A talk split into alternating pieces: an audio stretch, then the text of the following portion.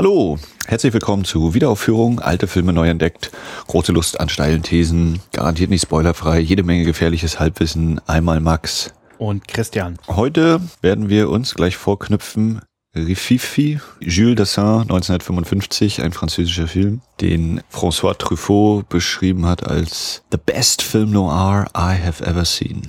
Hat er bestimmt auch in Englisch gesagt.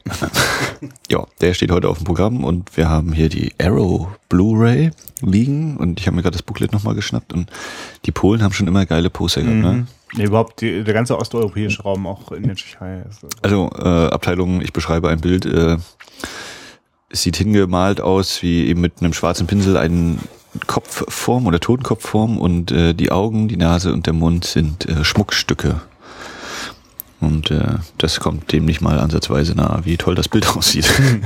Ja, ihr könnt mal auf der Facebook-Seite von der Wiederaufführung vorbeischauen. Ich versuche da ja auch mal so ein bisschen Poster und Bildkram aus dem Netz zusammenzuschmeißen. Da taucht das bestimmt auch mit auf. ja. Haben wir schon gesagt, welche Folge es ist? 63 ist heute, ne? Das ist die 63. Es geht immer weiter voran. Auf Schnapszahlkurs. Muss mal langsam Pläne schmieden für die 100, ha? Oh, hast du noch nicht? Ich habe also, warte mal, ich habe Ach, oh, oh nein. Ja, äh, genau. Und wir werden jetzt äh, wie gewohnt gleich Pause drücken bei unserer Aufnahme. Dann Play am Player, damit wir den Film gucken und danach schmeißen wir die Geräte wieder an und tauschen uns direkt darüber aus. Ich habe den Film noch gar nicht gesehen. Ach, Du hast ihn schon mal gesehen? nein. Na, das wäre jetzt aber ich dachte, du hast ihn jetzt hier so wissend mitgebracht, so quasi Nö. aus deiner ganz persönlichen Schatzkiste. Äh, Okay. Nö, das ist wieder einer von denen. Oh, schon mal gehört irgendwie. Aber kannst du jetzt wenigstens noch angeben mit, mit, mit Halbwissen und mir sagen, welchen Film dieser Regisseur noch gemacht hat? Jules Dassin. Ähm, könnte ich jetzt wieder Titel Ja. nennen, bei denen ich mir sicher bin, dass ich nicht sicher bin, Wir sollten vielleicht doch mal äh, welche Filme er gemacht hat. Äh, Du, das googeln wir jetzt einfach gleich, äh, bevor wir dann wieder die Aufnahme neu starten. Ja, also der hat auch diverse bekannte Filme gemacht. Das ist noch schlimmer als Halbwissen. okay, dann äh, geht es quasi ziemlich pur hinein und danach wissen wir mehr. The Naked City, waren wir doch so. Aha. So. Bis gleich. Wir gucken jetzt Film. Alles eingesackt. Sind wir zurück mit rund 240 Millionen Franc. Mhm. Verbrechen lohnt sich nicht. Huch, Spoiler. Ja, wir bleiben in Schwarz-Weiß. Diesmal kein Technicolor-Film wie letzte Woche mit Raging Bull, sondern echtes Schwarz-Weiß. ähm, aus Frankreich, von dem nach Frankreich ausgewanderten Jules Dessin. Jules Dessin. ähm, und wir haben jetzt gesehen Rififi, ist der deutsche Titel und der Originaltitel ist Du Rififi chez les hommes. Ähm, ja, Trouble unter harten Männern. es geht um Tony Le Stéphanois, der nach fünf Jahren äh, aus dem Gefängnis entlassen wird wegen guten Verhaltens. Äh, und jetzt zurückkehrt in die Halb- und Unterwelt von Paris und seine alten Kumpels wieder trifft, den Joe, der verheiratet ist, ein Kind hat, den Tonio und Tonio von Tonio ist Toni der Patenonkel, so rum. Hm. Ähm, und dann gibt es noch Mario, ein italienischstämmiger äh, Kompadre in dieser Gang und der kennt César Le Milanois, César den Mailänder, ein Safe-Knacker erster Güteklasse. Und äh, Joe und Mario gehen auf Toni zu und sagen zu ihm, du, wir haben hier eine Idee. Diese, diese äh, Juwelierladen da drüben, Mappin und Web, wenn wir da aus der Vitrine, aus der Schaufensterscheibe einfach ein bisschen was klauen, das geht ganz schnell, das geht ganz einfach, können wir am helllichten Tag machen, kein Problem. Und Toni sagt erstmal, nein, nein, nein, nein, nein, dafür bin ich nicht mehr jung genug, das geht nicht. Und dann überlegt er und kommt einen Tag später an und sagt, Jungs, wir machen das, aber nach meinen Regeln. Keine Waffen und wir holen uns den Safe, damit wir auch richtig was äh, dabei rausholen. und deswegen brauchen wir auch den Cäsar aus Mailand. Ja, und dann äh, wird dieser Überfall vorbereitet und findet dann auch irgendwann statt. Und irgendwie an dieses Waffenverbot halten die sich denn auch nicht wirklich, ne? Oder? Also während des Überfalls Ja. Aber danach ist dann, dann ist, dann ist vorbei. Ja, und gerade beim Toni merkt man auch, ähm, der, da hat er auch ganz locker die, den Finger am Abzug. Der weiß schon, warum er das Ding lieber nicht mitnehmen will. Eiskalt. Ja, der Film ist äh, mir, glaube ich, deswegen über den Weg gelaufen, weil es eben dieses, ja, der hat dann einfach mal so eine halbstündige Szene, wenn dann dieser Überfall ausgeführt wird, wo eben keine Musik und Masterpiece und yeah, Überklasse und Superspitze. Und deswegen ist der dann irgendwann mal natürlich wahrscheinlich durch irgendwelche äh, Film-Noir-Listen oder so auch nochmal ähm, bei mir dann ins Visier geraten. Ja, und die, die, die Hingabe und technische Präzision, die da beim äh, Tresor öffnen gezeigt wird, das, das halt schon auch noch ein bisschen nach in Filmen wie Thief von Michael Mann, oder? Also da auf jeden Fall, ja.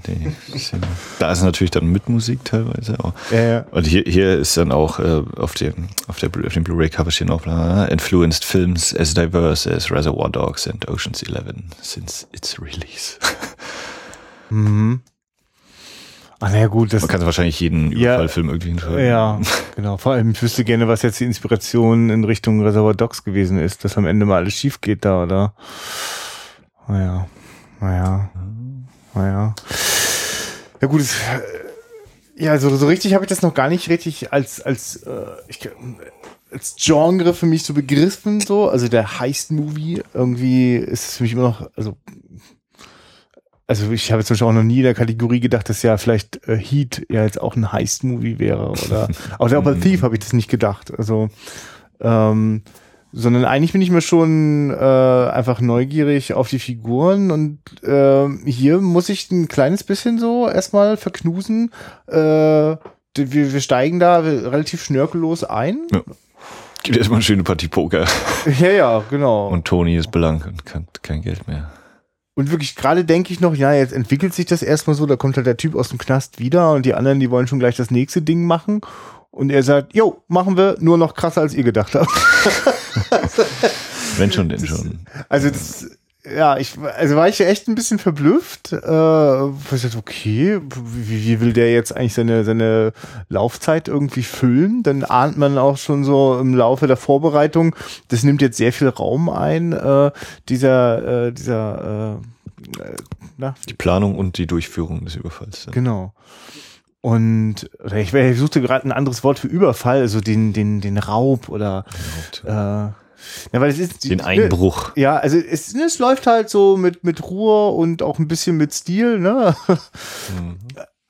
Und ja, dann, also irgendwie dämmert mir dann, naja, okay, du hattest ja dann auch so äh, nach dem Bruch einfach mal gefragt, ja, sag mal, wie geht's jetzt weiter so? Und irgendwie da wusste ich schon, nee, das wird jetzt ganz tragisch alles. Ja, ja, also genau, das sind entweder dieses, ja, die werden jetzt halt geschnappt oder natürlich, sie müssen alle sterben oder kommt einer davon und so weiter und so fort. Aber in der Regel geht ja irgendwie, oder, oder spielt eben einer doch mit falschen Karten und ja. haut dann Zeug ab.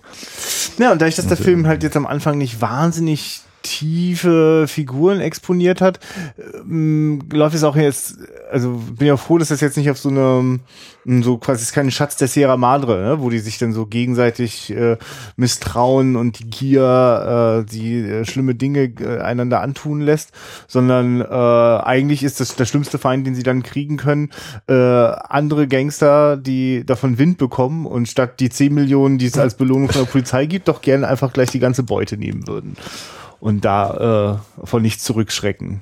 Ja. Ähm, das, ja. Also ich, ich habe ehrlich gesagt nicht so ein Riesenproblem. Also, äh, oder andersrum. Also das ist eigentlich genau meine Welt von Filmen. Da ja. bin ich immer voll dabei, da hole ich die Fahnen raus und schwenk die Flaggen, ole ole, mehr davon. äh, und die Figuren definieren sich eben eigentlich einfach durch das, was sie da eben tun oder eben nicht tun und wie sie dann eben handeln. Also Gerade bei Tony fallen mir jetzt, äh, ist mir gerade irgendwas eingefallen, was ich direkt wieder vergessen habe. Genau, diesen Code, nach dem er lebt, also was wir dann eben ja auf jeden Fall nachher, wenn bei Heat zum Beispiel ist Nate McCauley eben dieses zack, zack, zack, zack, das ist meine Agenda und so und so handle ich und davon weiche ich auch nicht ab und wenn ich davon abweichen sollte, dann ist es auch vorbei und äh, so wie er eben fünf Jahre deswegen eingesessen hat, weil er eben nichts gesagt hat und das durchgehalten hat, äh, so sagt er eben anderen auch, ja, wenn ihr euch nicht daran haltet, dann ist es für euch leider auch nicht mehr.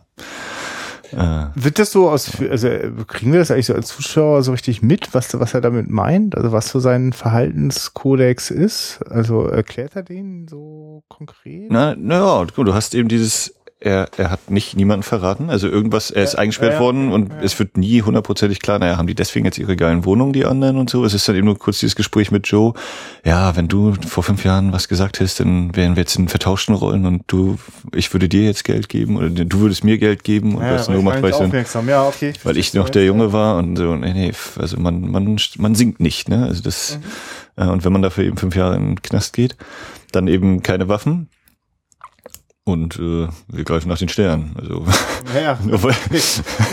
ja ich mein, nee, aber das, das sind so diese beiden, ne? Äh, und, und hochprofessionell natürlich. Also das dann auch wirklich durchzuziehen, diese Ansprüche, die man an sich selbst stellt und äh, die anderen Hand und da nicht abzuweichen, weswegen auch immer. Es ist interessant, dass du das gerade so ins Spiel bringst, dass die schon miteinander äh, viel mehr Geschichte haben. Ich bin ja deswegen nicht drauf gekommen, weil es gibt ja man diese in der Vorbereitung dieser Phase, wo äh, der Alte den Jungen so testet, ne? Wenn die so die Straße entlang gehen mhm. und er äh, muss ganz aufmerksam, ohne da richtig hinzugaffen, äh, einfach die Umgebung wahrnehmen und äh, bewerten und einschätzen können. Und da hat das halt so ein bisschen was von so, ne, ich bin hier so der Alteingesessene, sogar mhm. tatsächlich saß schon im Knast und jetzt komme ich wieder wieder und also komm du mal erstmal so auf meine Augenhöhe, aber wenn du lernen willst, kannst du von mir lernen. Und dann sind wir vielleicht auch in der Lage, gemeinsam so ein Ding jetzt durchzuziehen. Ähm, aber es stimmt schon, es schwingt so ein bisschen mit rein, dass die sich schon irgendwie äh, auch kennen und dass er da sozusagen schon einen Dienst geleistet hat. Aber er kommt natürlich auch wirklich wieder äh, also, also ich bin halt insofern auch überrascht, dass der den Bruch macht, weil der wirkt jetzt eigentlich nicht so, wie als wäre das dann sein nächster Plan gewesen. Also, mhm. oder habe ich ihm nicht angesehen, der läuft schon eher deprimiert herum. Äh, seine äh, Partnerin, äh, die ihn dort äh, hintergeht und betrügt, äh, nimmt er sich sehr brutal äh, zur Seite und äh, äh, misshandelt sie. Das ist so. Pff, also ich habe so das Gefühl, der hat so sein Leben eigentlich schon abgehakt. Hm, das ist vielleicht ein guter Punkt. Also dieses, ja, was wir nicht wissen oder was er vielleicht auch selber nicht weiß, ist dieses, wo, wo soll es noch hingehen? Was hat er überhaupt noch ein Ziel im Leben? Also dieses, äh, es geht eben los mit dem Pokerspielen und äh, Joe sagt sich, das ist doch nicht, das musst du doch nicht machen und so und ja, irgendwas muss man ja machen, so ungefähr. Also er wirkt schon so ein bisschen resigniert auch und dann natürlich gegen Ende des Films kommt dann auch, und was machst du damit? Tja, ich weiß es nicht. Hm. Ja, und bei ihm ist es ja eben, ne, wir sagen ja, wir spoilern, äh, sowohl die Liebe wird sich anscheinend nicht mehr erfüllen so wirklich oder die kommt eben an zweiter Stelle, wenn überhaupt. Und das, der, das Finanzielle wird auch nichts mehr werden. Hm. Ich meine, das ist interessant. Es gibt ja so ein, zwei Aspekte. Also der Film ist äh, wirklich für mich am allerstärksten, wenn äh, auf Worte verzichtet wird. Und es gibt ja neben der 30-minütigen äh, Einbruchsszene äh, ja noch einige andere genau. Beispiele dafür, dass dort nicht ein Wort fällt und viel über Blicke und und und und und und so miteinander umgehen erzählt wird. Und mir dämmert gerade, dass natürlich, klar, es wird auf, auf quasi die Backstory verzichtet, die wird dankenswerterweise auch jetzt nicht ständig verbal irgendwie nochmal äh, herbeizitiert. Aber so die Lebenswelten der Leute sind ja schon sehr präzise gezeichnet. Ne? Mhm. Also der junge Typ äh, mit, mit dieser jungen Familie, also seiner Ehefrau, dem Kind. Dann gibt's dort den etwas wilderen, äh, äh, aufgedrehten Typen, der da auch so eine ganz lebendige Freundin hat. Mhm. Äh, das Ganze ist auch sehr, sehr aufreizend. Ist auch interessant, also kommt vielleicht eine Erinnerung doch ja. dieses, dass er sie nie küsst, der Mario. Ne? Also er macht immer ja. so Spielchen mit ihr und shake aber wirklich äh, er ist so ein Spieljunge. Er ist, meine, der sitzt in der Badewanne und, und lässt sich irgendwie den, den, den Rücken schrubben so, ne? Und ja. das ist irgendwie auch alles ganz toll. Und äh, wenn er einmal seiner Frau im, im, im Zimmer begegnet, dann, dann drückt er ihr auch so witzig auf die Brustwarze so äh, durch, durch, durch die, durchs Oberteil hindurch. Ähm, genau, er hat so eine verspielte Einstellung irgendwie mhm. dazu. Aber ich merke gerade so, das zeichnet natürlich ihn auch so ein Stück weit so die Charaktere. Ne? Ja. Und äh, wie wollte ich, ach so richtig, dann haben wir noch unseren Casanova, der dann mal so abfällig auch als Spaghetti Cesar. oder Macaroni, den Italiener, wie hieß Cesar. Cesar, genau. Der Mailand. Ähm, und der halt, der genau, wird halt beschrieben mit, äh, also äh, er kann, kein Safe ist vor ihm sicher und er ist nicht sicher vor. Also ich bin mir nicht mehr ganz sicher, ob es war, also ja, keine Frau ist vor ihm sicher oder er ist vor keiner Frau sicher, aber das. Äh, ja, ja. Hm. Ein Hin und Her bei ihm, ne, auf jeden Fall. Und äh, Belladonna.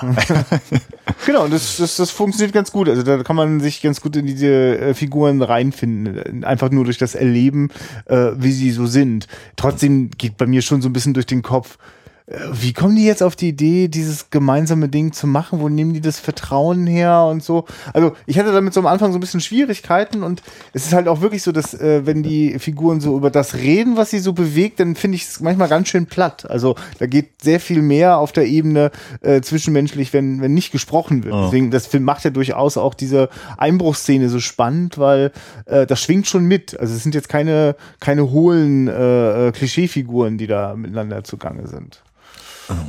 Und ich, ich mache kurz den Sprung. Ich finde es schon sehr, sehr toll. Also der Einstieg zwischen äh, Toni und seiner, äh, ich weiß gar nicht, ob das seine Ehefrau war, aber jedenfalls, also die, die, die Frau, die ihm da hintergangen hat, mit der vorher zusammen war, bevor er in den Knast gegangen ist, ähm, so brutal, wie der ihr das erste Mal dann wieder begegnet, ist ja eigentlich undenkbar, dass da nochmal irgendwas zwischen den beiden passiert. Aber äh, an entscheidender Stelle wird sie ihm weiterhelfen und äh, äh, tut das, also dann ist das nochmal so ein, ein, so ein stummes Einverständnis, okay, das ist also das ja, ist wie, so wie deut genau, wie, wie siehst du das? Also äh, ist sie weg, um dann doch irgendwie nochmal zu ihm Kontakt zu suchen und mit ihm zusammen irgendwie abzuhauen vor dem Grutter, dem, dem bösen ja, Bösen. also es hat schon auch was von einem, von einem endgültigen Abschied für mich, ne? Mhm. Also, äh, aber einer, der nochmal auch das nochmal wertschätzt, was wir zusammen hatten. Mhm. Deswegen kann ich dich trotzdem, was du mir angetan hast, ich habe dir ja auch etwas angetan und ich will es dabei so nicht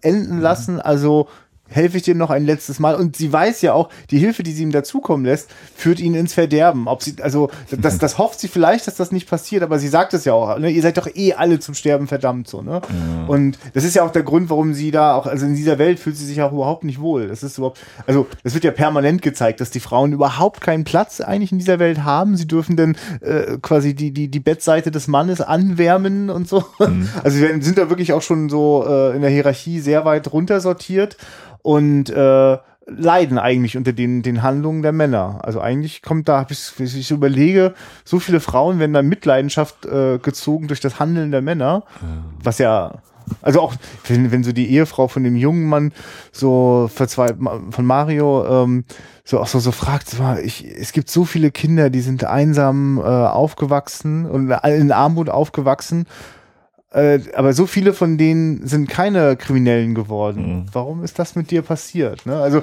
man merkt auch so, dass das so ein, das ist eben eine Nachkriegsgeneration, die auch einfach immer wieder auch so im Verhalten gesagt hat, ey, du, ich kann nichts dafür, es ist eben so, ne? Ich komme aus so einer Scheiße und da konnte ja nichts Besseres draus werden. Stimmt natürlich so nicht. Ich finde auch interessant, dass der Film so einen moralischen Unterton auch hat, ne? Also mhm. so schon auch so ein bisschen, wirklich dieses Verbrechen lohnt sich nicht, so, ne? Mhm. Aber das ist eigentlich ganz schön, dass das, ähm, äh, also damit kann ich manchmal mehr anfangen als diesen für mich sehr aufgesetzt wirkenden äh, äh, was willst du mit deiner Beute machen? Und Toni, weiß ich nicht. Also, das habe ich schon vorher gespürt und ich finde es dann, mhm. find's dann fast ein bisschen flach, dass das in so einem Dialog mhm. dann immer so kommt. Ja, aber also ich glaube, also ähm, das lässt mich eben natürlich wieder gleich an, an die ganzen Michael Mann-Figuren denken, die eben irgendwie eigentlich Top-Profis sind, aber jetzt so planen im Voraus, Jahre, wie das Leben sich entwickelt? Nee, das, das können die nicht. Ist keine professionelle Art, wenn man kriminell ist, ne?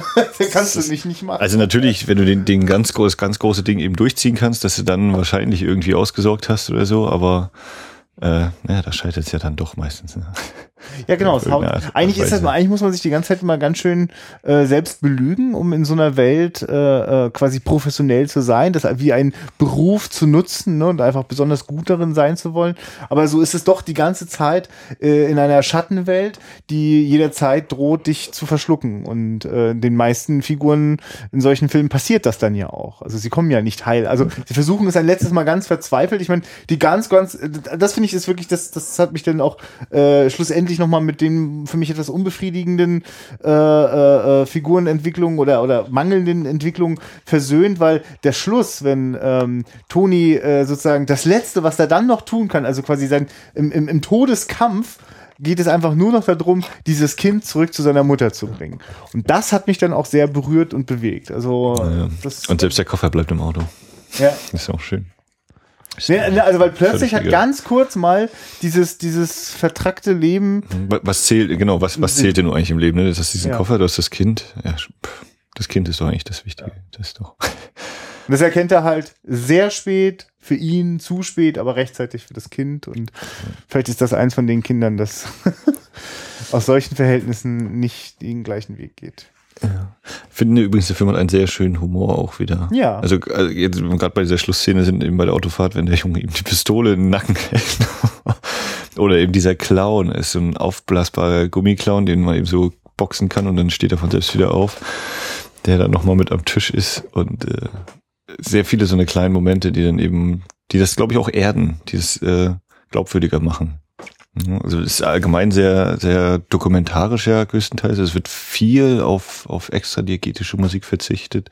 Äh, es gibt äh, Szenen, wo Musik da ist, ganz klar, brauchen wir nicht drüber reden, aber ähm, gerade auch bei dem Überfall ist eben fast komplett ohne Musik und auch sonst ist halt immer, wenn die in der Bar sind, da läuft natürlich Musik oder in der Kneipe läuft Ja gut, aber das ist ja aber auch ein dokumentarischer Aspekt, wenn ich, mhm. äh, oder also vielleicht ist dokumentarisch mal ein bisschen irreführend, weil es ist natürlich auch sozusagen ja, ne, genau inszeniert, aber äh, aber auf jeden Fall äh, mit es ist großem eben, Wert, dass ja. es authentisch sein soll und genau und eben auch viel äh, echt gedreht anscheinend und ja. nicht in irgendwelchen Studios, oder natürlich auch in Studios, wenn es dann bei den Innenaufnahmen wahrscheinlich ist, aber eben draußen durchaus mal wirklich auf die Straße gegangen in Paris. Und ich bin jetzt kein Pariser, aber den Triumphbogen, den habe ich noch erkannt. Ja, ich finde es sogar äh, bemerkenswert, dass das quasi so, so ganz authentisch in Paris spielt, ohne so das Übliche abzuhaken. Ne? Also ja. der Triumphbogen ist noch das Auffälligste. Ja, gut. Auch wieder ein netter Kommentar eigentlich so, dieses, ne, das ist jetzt dein Triumph oder doch nicht. Mhm. Aber sonst die anderen äh, Ecken, also wie gesagt, die sind mir nicht so bekannt, vielleicht sind das für Pariser, denkst du auch, ja, das kenne ich, kenne ich, kenne ich oder so, aber das sind ja schon echte Straßenzüge da gewesen. Ja. ja. Nee, überhaupt, also genau, weil das eben äh, alles sehr äh, aus dieser Zeit hat das, war das eine total schöne Zeitreise, weil äh, eben nicht, nicht, nicht einfach nur im Studio nachgebaut äh, und bewusst, also es gibt immer wieder Momente, in denen die mit dem Auto da äh, durch die Stadt fahren, also das, das macht auch ein bisschen Spaß da nochmal durch die Straßen zu schreiten, die so, so nicht mehr sind. Ich finde, es gibt auch ein paar sehr, sehr, also es gibt allgemein sehr schöne Einstellungen. Äh, zwei sind mir ganz besonders im Kopf geblieben. Einmal, wenn die, wenn das Kind entführt wird, die Frau unter dieser Brücke lang rennt und da sind eben die Pfeiler links und rechts und es ist eben so ein ewig langer Gang und sie läuft eben auf die Kamera zu, das war geil. Und wenn dann äh, Toni sich auf den Weg macht und Informationen äh, sammeln möchte und eben seine ganzen alten Freunde fragt, dann ist einmal diese Treppe nach unten und das ist auch so ganz, ganz lang diese Straße, wie das eben ist, finde. Wir machen ganz gerade Straßen und dann kann man das eben viel leichter aufteilen, so eine Stadt. Es ist äh, stark, wie da eben so eine Tiefe entsteht. Faszinierend. Mhm. ja, und es ist äh, sehr, äh, äh sehr temporeich. Äh, und, und, und linear durcherzählt. Ne? Also auch ähm, keine, äh, wie soll ich sagen, äh, ich weiß gar nicht, basiert das eigentlich auf wahren Fall? Auf dem Buch zumindest. Also ah, ja, auf jeden okay. Fall, das war auf dem Roman. Ja, so, so wirkt es manchmal ein bisschen. Ne? Also es hat, also hält sich eben jetzt auch nicht mit irgendwelchen äh, weiteren zusätzlichen Linienfiguren auf. Also ich finde es fast schon, fast so mit dem Augenzwinkern taucht nur an zwei sehr passiven Stellen äh, der Inspektor auf. Mhm. Ne? Also ein bisschen dicklich und Bärtchen. Ja, und fast vielleicht auch so wie, ach, solche Fälle, die klären sich immer von ganz allein. machen die so unter sich aus. Und das klärt sich ja wirklich ja quasi bis zum Schluss. Alle Bösen bringen sie einfach alle selber um und der Geldkoffer äh, liegt dann da. Ähm, Finde ich aber interessant, weil es wäre sonst so ein typischer, typischer Teil eines äh, Films, also dass, dass sozusagen das Gesetz die Verfolgung aufnimmt, aber das hat, das hat hier tatsächlich äh, wenig, wenig zu tun. Das intensivste ist wahrscheinlich noch das Auto, das einmal angeguckt wird, ne? Und, ja. ja. Ja, was ich auch interessant finde, so was man zeigt und was eben nicht gezeigt wird, so ähm, Sexualität und Gewalt, also was man eben so ja gezeigt, ohne dass man, weil man irgendwas noch davor stellt. Also zum Beispiel, äh, was du ja auch meintest, wenn, wenn Mario aus der Badewanne entsteigt und dann ja. Toni stellt sich mal ganz kurz rein zufällig in, ja, ja. den Blick der Kamera, damit man auch nur den Oberkörper sehen kann.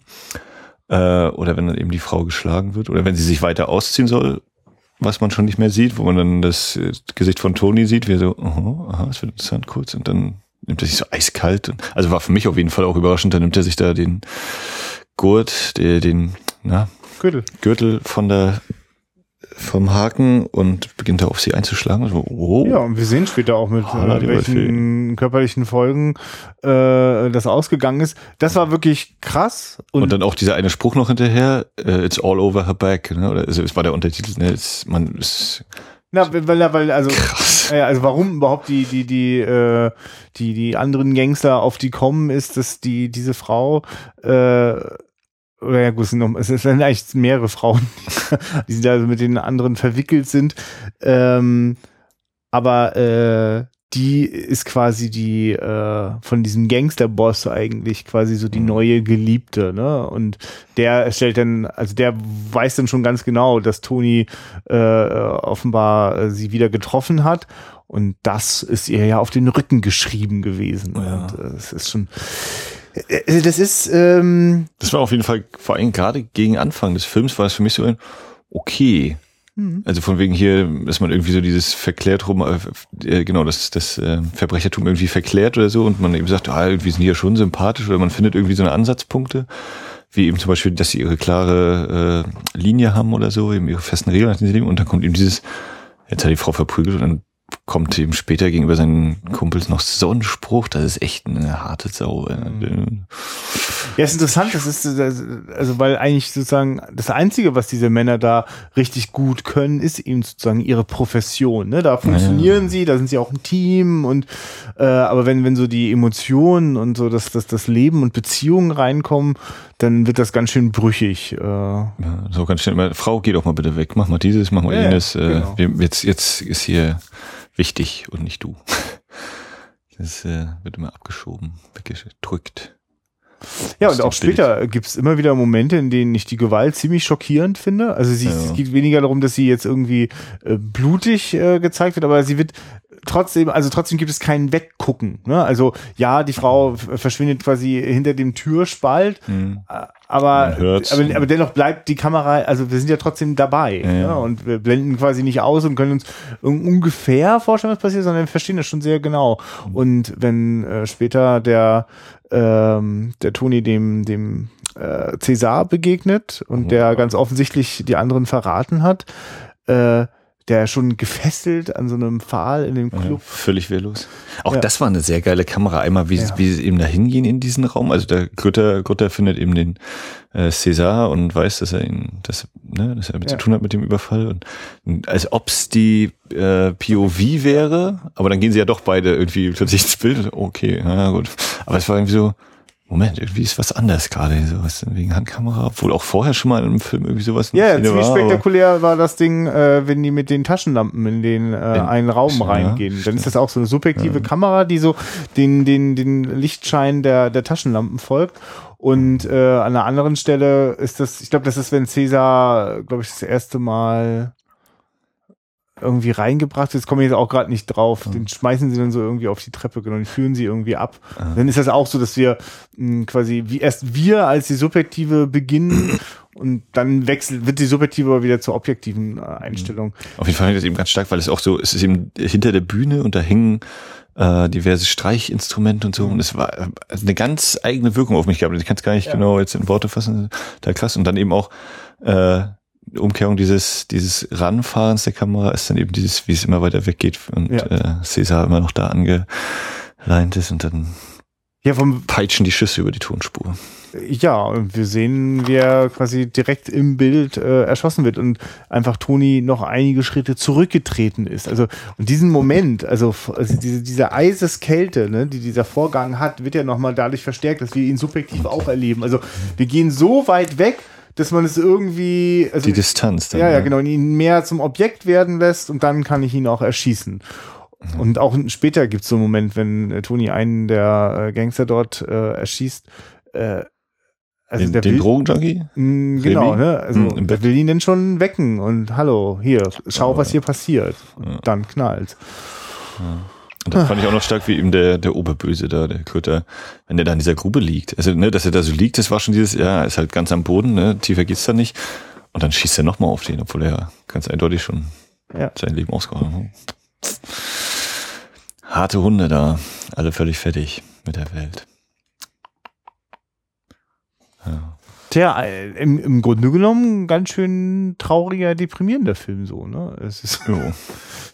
Ich bleibe lieber auf der Seite des Gesetzes. nee, das ist schon. Ja, ich war mir so zwischenzeitlich nicht so richtig sicher, wie ich das, also ich fand das manchmal, hatte das was von einer etwas unangenehmen Moralkeule, hab das irgendwie nicht verstanden.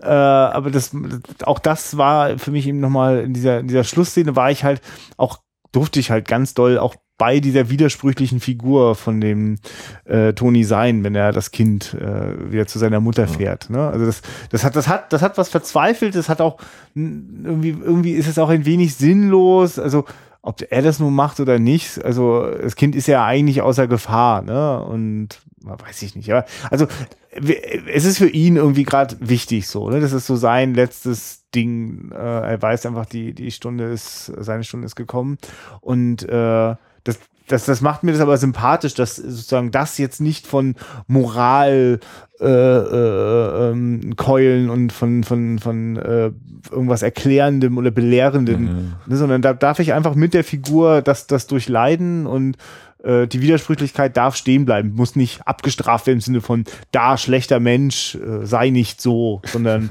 na, wenn er, ne, wie bei Raging Bull, wenn zum Schluss äh, das Zitat kommt, äh, äh, ich war blind, aber jetzt sehe ich, ne, so ein bisschen ist das da auch. Ich fand, also der schlimmste Erklärbär-Satz war ja wirklich das, wo äh, die Sängerin vom Nachtclub Ida, was Ja. Ida, äh, den, den äh, Ring halt, äh, oder wo der Kollege den Ja. Ring findet und dann gehen sie raus aus dem Büro, die, die Männer, und Greta sagt so, ja, fake, der ist eine Million wert. Und dann kommt dieses, der kennt den, der den und die waren da und so und so, wo ich dachte, ja, okay, Mhm. haben wir doch alles gesehen, ist doch völlig, nee, komm, den Satz. Das war echt so eine, bitte streichen.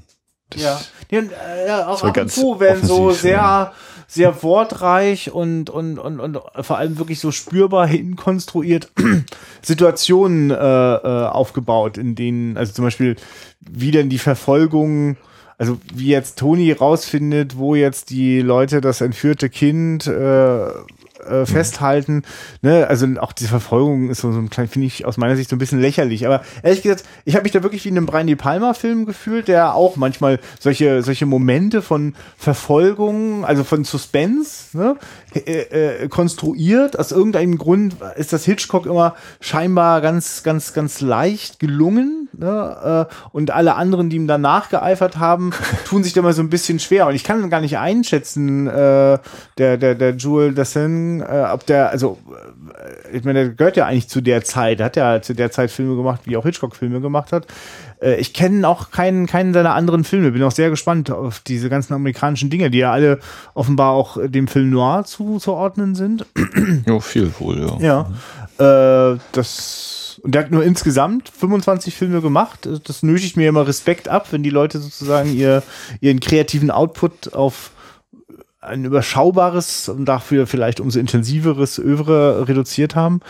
Äh, oder vielleicht hat sich auch einfach nur so ergeben. Äh, also, genau, du sagtest, es ist sein erster französischer Film, ja? Ja, Genau, weil danach hat er dann ja dann noch öfter in seinem Heimatland denn gedreht, ne? Ich meine, ich das irgendwo. Ja, gut, aber ja, das, das ist ja wie das mit dem Halbwissen. äh, so. Okay. Ja, hat dafür auch eben, wie gesagt, in Cannes war sowohl der Film als auch er als Regisseur nominiert für die Goldene Palme und er hat gewonnen, der Film nicht. Ah, interessant.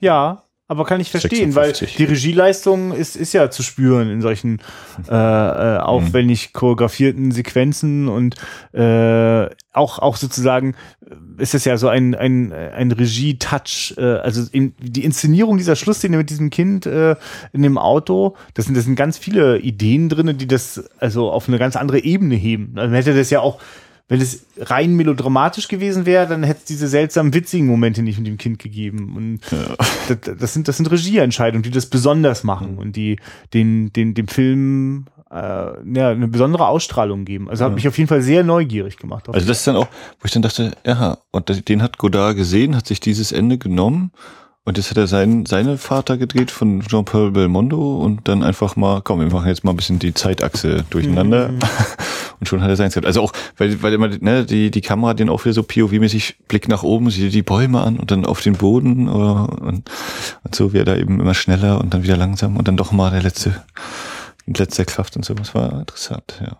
Ja, es ist dann einfach eine, also in diesem, das ist ja die ganze Zeit so ein Stück weit äh, fast so eine nüchterne eine nüchterne Ablaufsbeschreibung ist, äh, wird, wird es dann halt poetisch, ne, in solchen Momenten. Und auch, mhm. auch in den Momenten, in denen die Brutalität äh, so, so, so, so, so reinkriecht und sich so breit macht. Also auch der Moment, wenn ähm, Mario mit seiner Frau dort getötet wird, ist furchtbar. Also ein ganz, ganz starkes Bild, wie, wie der da schon mit durchgeschnittener Kiele, man sieht nur noch so seinen Unterkörper. Ja, genau, das, das Bild eben recht, die Kamera auch schon schön flach da. Ja. Das ist ein toller Moment übrigens für so Film Noir am helllichten Tag. Ich weiß gar nicht, ob das auch helllichter Tag ist. Fühlt sich an, aber der Raum ist hell erleuchtet und so. Ja, ja. Gibt öfter so Momente, in denen ähm, äh, also so wie er auch quasi der Raub seinen Höhepunkt hat, wenn es draußen schon wieder hell wird. Das finde ich eigentlich ganz, ganz spannend. Ja. Auch mit der Uhr und diese Überblendung. Ist klar, es kostet einfach Zeit. Die sitzen da einfach über. Das hat er auch gesagt, so, Stunden, dafür brauchen wir drei, dafür zwei Stunden, ja, ja. so, bis dann müssen wir sagen, oh ja, das, und das ist wirklich toll, wenn der Cäsar sein Konstrukt direkt am Tresor ansetzt, was letzten Endes nur einfach eine sehr aufwendige Form von äh, das Metall äh, aufschaben ja, ist. Ein Dosenöffner. Ja, genau, danke, das ist ein Dosenöffner. es ist wirklich toll, wie die da so ganz aufgeregt diesem äh, lauschen. Und dann die, die, das Piano, ne, wenn er da zweimal an die Tasten kommt beim Schuh umziehen, also die Schuhe wechseln, ne, diese ganzen ja. Details sind klein. Oder wenn dann der, der Wachmann draußen lang geht und seine Zettel an die, äh, an die Außenfassade klebt, kontrolliert oder was auch immer er da macht und dann ist er fast vorbei und dann bleibt er an dem Eingang stehen, an dem die Jungs reingegangen sind. Und da ist was auf dem Boden ist eine leere Zigarrenschachtel. Och, dann haut er die auch weg. Ne? Also das sind eben diese Suspense-Momente, dass du kurz dieses, oh Gott, oh Gott, erwischt er die jetzt? Findet er sie? Nö. Und, und dann eben der, das dann wieder aufgreifen mit den beiden Fahrradpolizisten, die da fahren, dann weht dem einen ins Fahrrad irgendwie so dieses Papier und ja, und dann guckt er, oh, das Auto. Oh, hier darf anscheinend kein Auto stehen. Gucken wir mal an unser Büchlein mit den äh, Autokennzeichen. Und dann nehmen wir mal das Auto, äh, inspizieren wir mal das Auto. Ja, auch so. Hm. Sehr krass, wie da immer so ein bisschen die, die an der Schraube gedreht wird. Und so, obwohl eben so ein bisschen dieses äh, humoristische Auflocker mit, der, mit den Klaviertipps sein in den Tasten. Und dann eben auch das, das Spannende, Spannende. Also das ist natürlich auch spannend, wegen, weil wir die ganze Zeit haben dieses, oh Gott, wenn das jetzt jemand hört, dann geht sofort der Alarm los und Das ist schon sehr interessant gemacht, ja. Und auch sehr schön eben, dass der äh, César eben Italienisch spricht, ne? dass man das auch wieder reinhaut. So. Das ist ja das, was ich sehr gerne mag, wenn eben nicht nur eine Sprache dann gesprochen wird, sondern dann kommt eben noch so ein zweites mit rein und so da halb übersetzen. Und wir hatten jetzt hier auch noch englische Untertitel, was dann nochmal ein bisschen in der Schraube dreht. Das ist, hat dann immer schon seine ganz eigene Stimmung. Das sind auch für mich ne, äh, beim Trailer, der ja einfach mal so, wir entscheiden mal schnell das äh, vermeintliche Best-of des Films hier. Ähm, ja, er spielt nun mal in Paris und wenn die auf einmal alle Englisch reden, das ist schon komisch. Das, das irritiert. Ne, dem, wo es herkommt. Ja. Nee, also äh, so eine, so eine Film mag ich auf jeden Fall sehr gern. Da kann man mir wahrscheinlich auch den letzten Humpen vorsetzen. Ich würde immer noch mit, äh, applaudieren.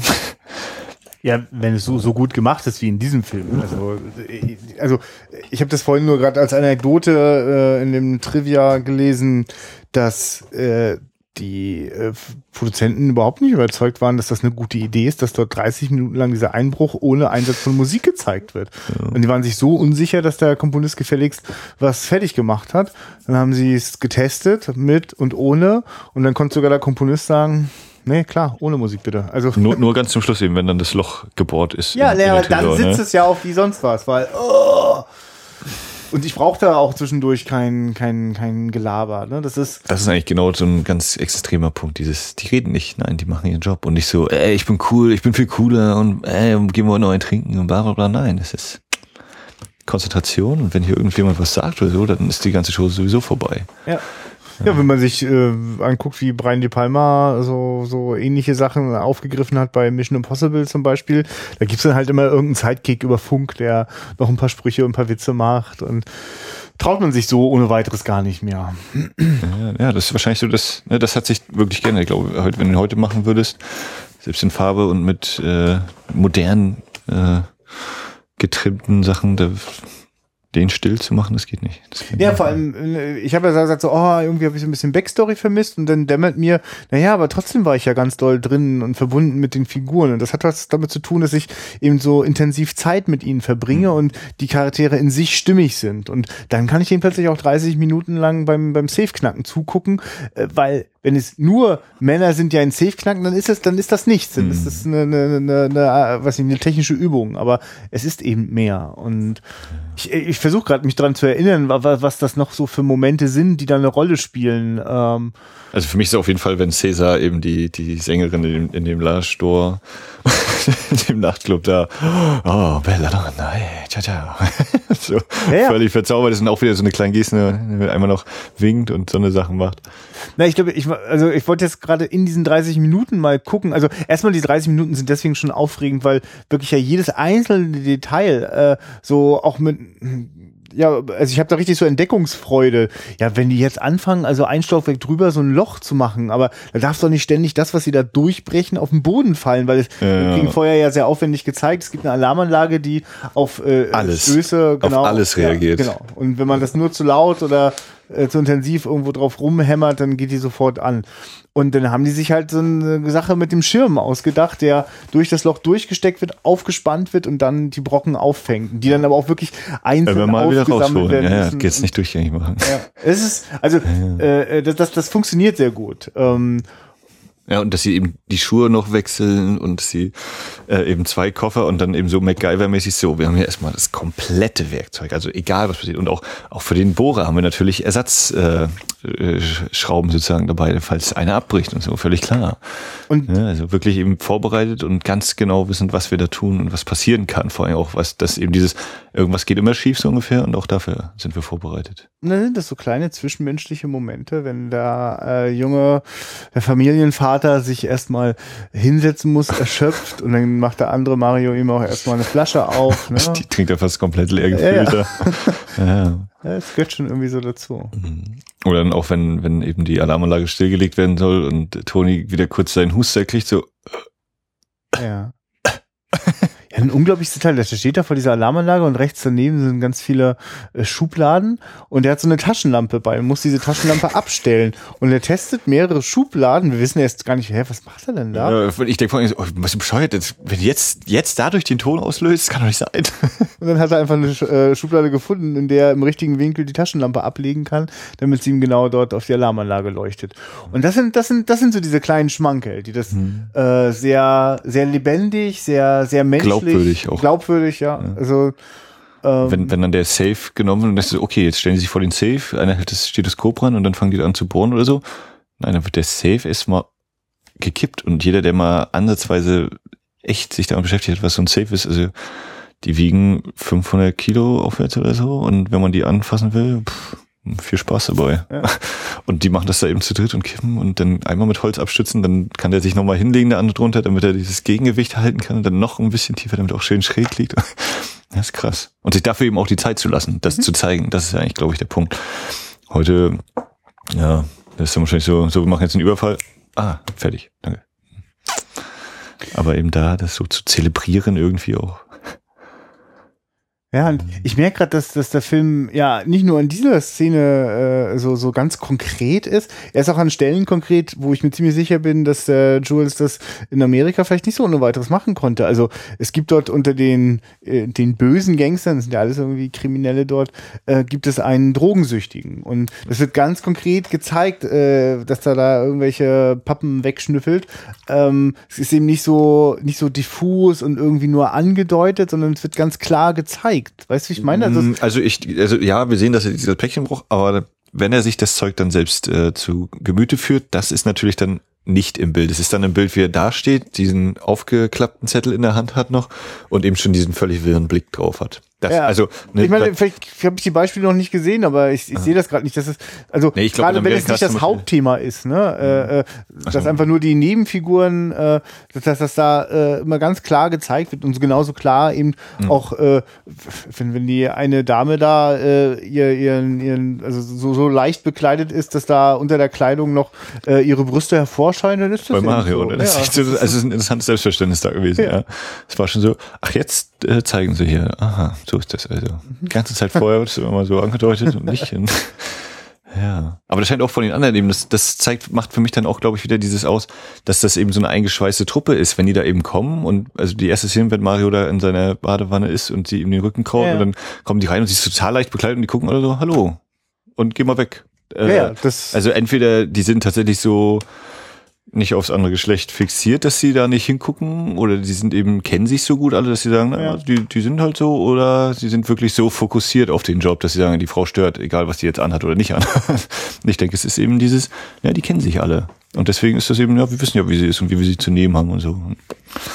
Ja, das, dass das eben als, als selbstverständlich präsentiert wird, das ist, glaube ich, was eben so eine, eine kleine Sache an sich ist, aber was eben eine große Wirkung hat, die man vielleicht auch eher unterbewusst dann so abspeichert. Ne? Ja. Das ist ja sehr schön. ja. Rififi. Und auch, auch äh, das, ja, dieser Hauptauftritt von der Magali Noel, wie sie im Trailer ja extra nochmal angeteasert wird, mit dem neuen Blues-Hit, der Blues-Sensation, glaube ich sogar, Refifi, wie sie dann eben dieses Lied singt. Und ja, wir greifen hier mal den Titel unseres Films auf und singen darüber. Und Refifi findet ihr auch nicht im Wörterbuch. Und das, war auch sehr geil, diese Szene im Sinne von, äh, also es gibt ja in Filmen dieser Zeit, gerade auch im deutschen Film, mal dieses, ne, wir haben irgendeinen so Schlager in Anführungszeichen drin, der dann eben wahrscheinlich als Hit noch verkauft worden ist, äh, wo dann eben im Club da eine Frau auftritt. Und hier war das eben noch so, dass ähm, das Schattenspiel noch im Hintergrund lief. Äh, dass eben, erzählt sie eben in dem Song, sie hat einen Partner und der ist aber ganz schön hart zu ihr und schlägt sie auch mal so zum Schein und auch mal echt und so. Und das war, fand ich sehr cool, weil es eben nicht so einfach nur in Anführungszeichen nur dieses, ah, da kommt eben wieder die schöne Frau, die singen kann und den Männern tolle Blicke zuwirft, sondern auch noch so, es ist schon der künstlerische Anspruch auch trotzdem noch irgendwie mit dabei. ja, das ist der andere poetische Moment, der da so in diesem, in diesem äh, nüchternen Ablauf äh, plötzlich sich so reinbricht und äh, die, also im Grunde genommen, wenn man das so im Nachhinein nochmal so reflektiert, äh, die ja quasi so auf der Bühne haben unsere äh, Einbrecher da schon mal so, äh, so auch ein Stück weit so ihr Leben und die Konsequenzen so vorgespielt bekommen. Ne? Das, das Foreshadowing, äh, Ja, as Foreshadowing can be. ja, tatsächlich, ja. Extremschatten. genau. Foreshadowing mit Shadows. Da nur drauf gekommen. ja. Nee, hat mich sehr überzeugt, bin sehr angetan von diesem Film.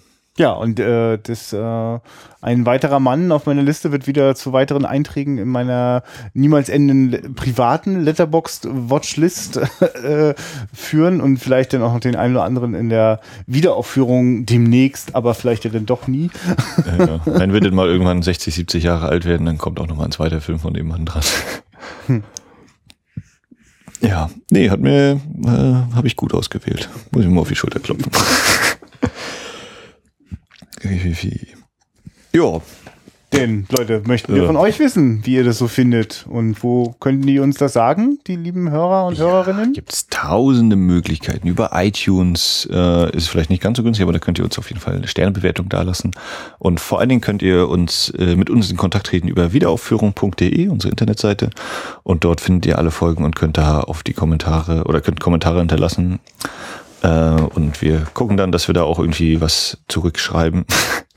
und antworten und mit euch in den Dialog treten. Oder ihr könnt auch auf facebook.com slash Wiederaufführung gefällt mir drücken und auch wenn ihr nicht gefällt mir drückt, könnt ihr da Kommentare hinterlassen, glaube ich, oder auf der Seite schreiben, ne? Geht doch, oder? Hm. Wie Ah. funktioniert Facebook? Äh, ja. Oder auf Twitter ist äh, Christian mit ganz viel Gezwitscher unterwegs. Ad wieder auf Fürk heißt es da ein bisschen abgehackt. Und ja, so viel zur Werbung.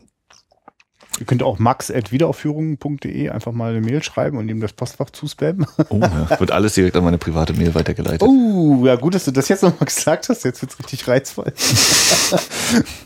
Ja, ich habe gerade neulich wieder die, die unheimlichen Angebote. Äh, Gartenstühle gibt's jetzt billiger im Spam-Ordner. Ah, bin ich erleichtert. Weil mir wird nur angeboten, meinen Penis zu vergrößern. Und diesen großen, diesen großen äh, Mahagoni-Tisch oder so, den ich noch mir jetzt kaufen muss für 49 Euro, Aber glaube ich. ist dein, dein, dein Klickverhalten oder dein Newsletterverhalten produktiver Ja. als meins? Ich. Geht noch was. Ja gut, denn ähm, gibt's auch demnächst wieder in einer Woche schon wieder eine neue Folge. Ja, das hat der Christian jetzt gesagt. Das habe ich jetzt mal so behauptet. Doch gar nicht. 64. Mal gucken, was da Ja, das wird auf jeden Fall überraschend. Ich verabschiede mich mit meinem Lieblingssatz. Schaut Filme, habt Spaß dabei. Auf Wiederhören. Ciao.